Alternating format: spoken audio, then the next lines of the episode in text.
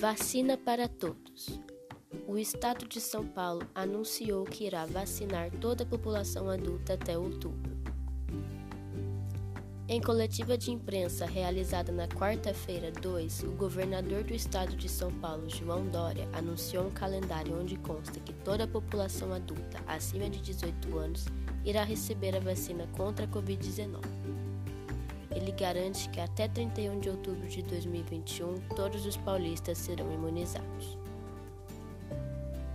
Para que esse calendário possa ser cumprido, temos que ter insumos o suficiente para que toda a população seja vacinada no período pré-estabelecido pelo governo.